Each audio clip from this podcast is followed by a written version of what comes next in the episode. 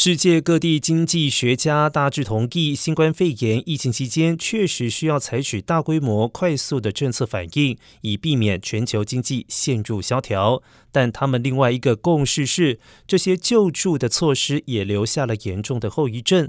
布鲁金斯学会指出，美国政府约五兆美元的支出可能是矫枉过正，而且加剧了美联储目前正在持续对抗的通膨。如果要控制盘旋在四十年高点的通膨，美国失业率增幅恐怕需要远高过于预期。此外，在美联储大幅升息之后，由美元飙升引发的全球冲击已经开始显现，可能导致许多开发中国家面临更严重的债务问题。